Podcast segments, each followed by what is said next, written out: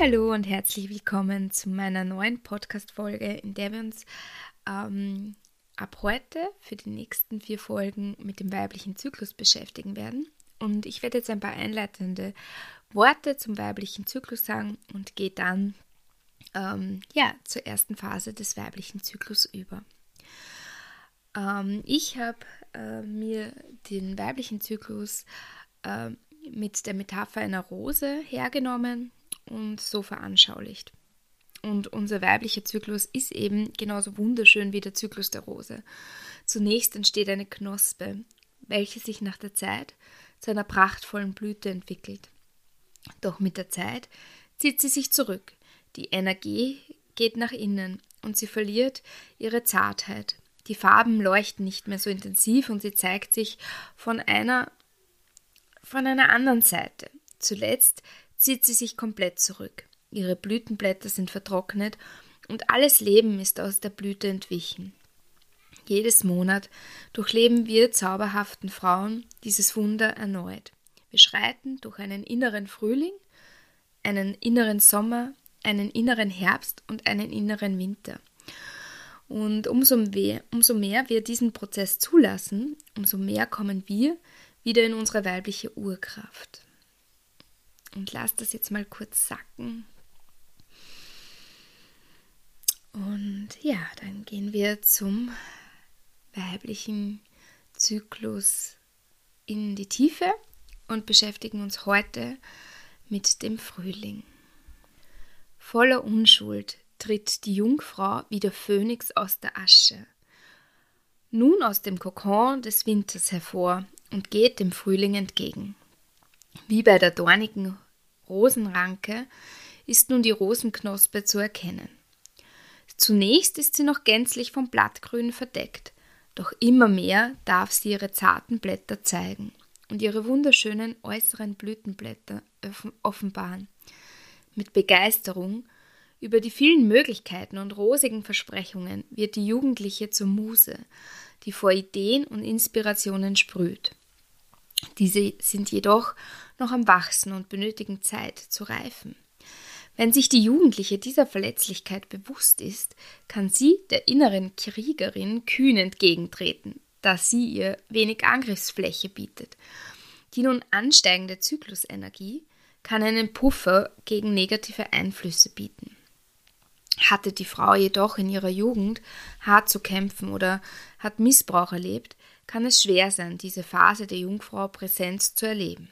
In solch einem Fall hat die innere Kritikerin es leicht einzumarschieren und die Visionen niederzudrücken. Dies mag an einen plötzlichen Frosteinbruch im Frühling erinnern, welcher die zarten Frühlingstriebe wieder absterben lässt. Mit der Zeit darf und kann die junge Muse lernen, sich dem eisigen Wind der Selbstkritik zu stellen und ihn von ihren empfindsamen Visionen wegzulenken. Wenn sich die Liebende dieser Phase hingibt, blüht sie auf wie der Frühling. Sie wird selbstbewusster, extrovertierter und kreativer. Kreative Prozesse werden nun in Gang gesetzt und die Inspirationen fließen aus der Quelle. Die Muse darf sich diesen Ideen hingeben und ihre Träume mit offenen Armen empfangen. Die Jungfrau darf sie dann der Mutter übergeben, wenn ihre Zeit zu Ende geht. Diese wird den Samen der Inspiration dankbar in sich aufnehmen. Die entstandene Rosenknospe darf in der kommenden Zyklusphase ihre zarte Knospe öffnen. Ja, diesen Text habe ich geschrieben und ich habe mich in den letzten Monaten ganz intensiv ähm, mit dem weiblichen Zyklus auseinandergesetzt. Zum einen, weil ich eine Fortbildung äh, gemacht habe zur weiblichen Selbstversorge und ja, zum anderen, weil ich mich natürlich auch mit mir selbst beschäftigt habe. Und ja, auch weil ich Frauen begleiten durfte jetzt ähm, in meinem Programm Chimana My Wings, in dem wir uns auch unter anderem mit ähm, dem weiblichen Zyklus beschäftigt haben. Genau. Und weil ich für meine Fortbildungen und auch aus persönlichem Interesse ähm, einige Bücher dazu gelesen habe und gerade erst selbst ein Buch geschrieben habe. Und ja, ich sehe es schon vor mir, dass das Buch bald in meinen Händen liegt und ich bin da wirklich sehr, sehr dankbar dafür. Und jetzt möchte ich dir aber noch ein paar Impulse zum weiblichen Frühling ähm, mitgeben. Wir Frauen sind mit unserem Zyklus auch mit der Mondin äh, verbunden und dem Frühling ist der zunehmende Mond zugeordnet.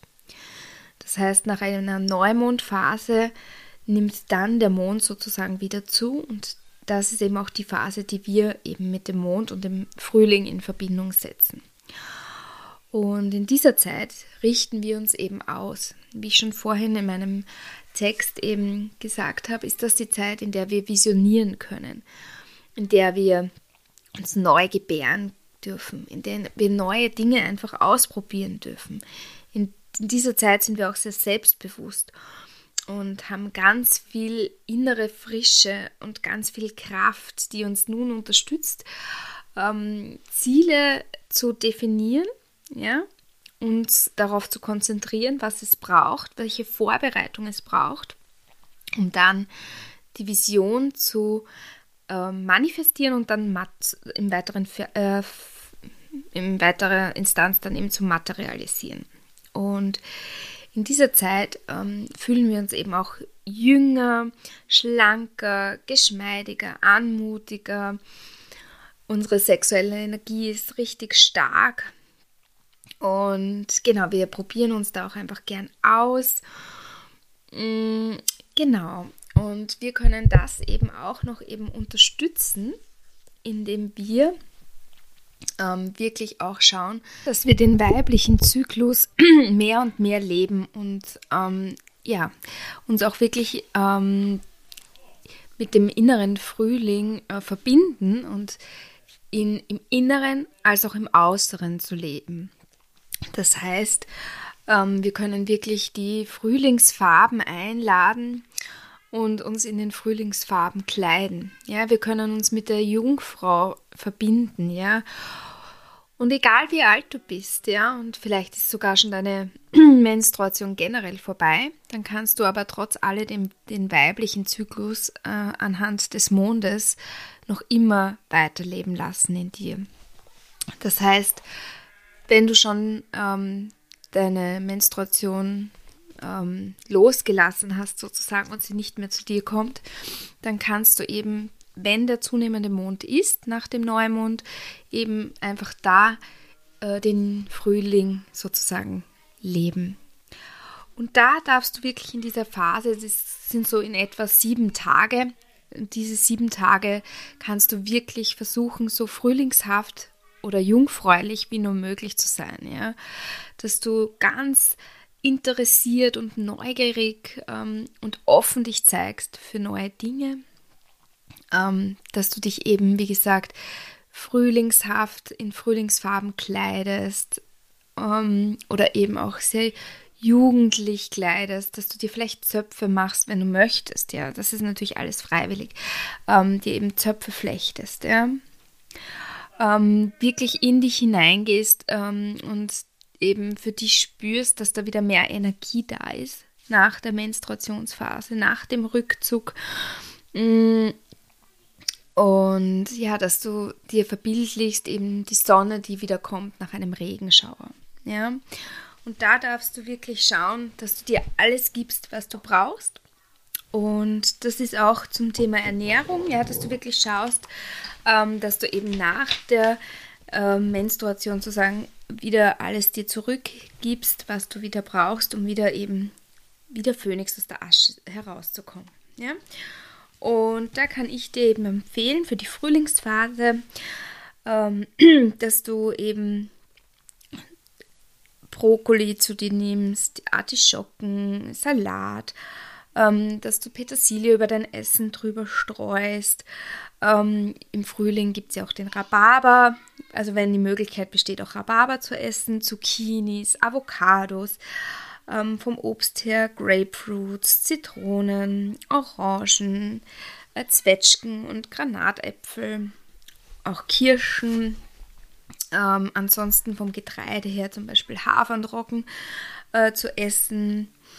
Ähm, genau. Ansonsten sind auch Oliven gut, die unterstützen dich hervorragend. Sauerkraut und Kimchi und auch eben viele Sprossen unterstützen dich genau in dieser Phase optimal. Ähm, genau.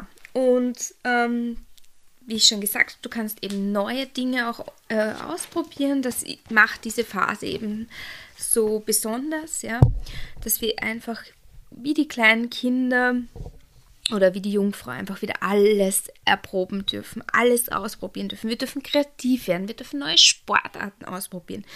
Wir dürfen äh, zu singen anfangen, wenn wir äh, den Ruf fühlen, ähm, äh, zu singen. Wir dürfen malen, wir dürfen auf einmal Bügelperlen machen mit unseren Kindern. Alles, was dich ruft. Wirklich, sei offen und probier dich aus. Und du wirst sehen, umso mehr du ausprobierst, umso mehr wirst du erkennen, was dir Freude bereitet und umso mehr wirst du erkennen, was du wirklich gut kannst, was deine Gaben sind, ähm, wie du in Flow-Momente reinkommst. Ja, ich bin ja auch Montessori, diplomierte Montessori-Pädagogin und ähm, da ist natürlich äh, die Polarisation der Aufmerksamkeit, ähm, die auch als Flow-Moment bekannt ist, ähm, auch etwas sehr Elementares. Und diese Flow-Momente, die sind so wichtig und dürfen wir uns wirklich, wirklich, wirklich immer wieder schenken. Ja, und diese Flow-Momente entstehen, ähm, ja, wenn wir uns wirklich ähm, dem Jetzt hingeben und im Bewusstsein sind und uns voll auf etwas einlassen. Und das geht in der Frühlingsphase halt wirklich hervorragend, weil wir da die Neugierde haben, etwas auszuprobieren. Und denk an ein Kind, das gehen lernt, ja. Das probiert es aus, fällt hin, probiert es aus, fällt hin, probiert es aus, fällt hin. Und das geht 20 Mal so, 100 Mal so. Und es probiert es immer wieder aus, weil es, es will gehen lernen können. Und irgendwann dann kann es gehen. Und ja, diese Jugendlichkeit, die dürfen wir uns wieder zurückholen und in unserem Leben einladen. Und ja, ich lade dich herzlich ein, dass du das für dich übernimmst, dass du dir vorstellst, wie diese wunderschöne Knospe am Rosenbusch zu sein, die sich immer mehr zeigt und zeigt.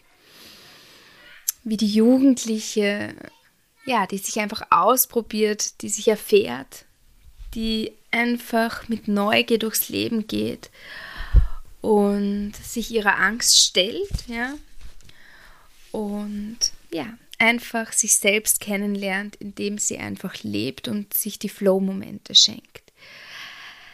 Ja, ich hoffe, ich konnte dir heute ganz viel mitgeben.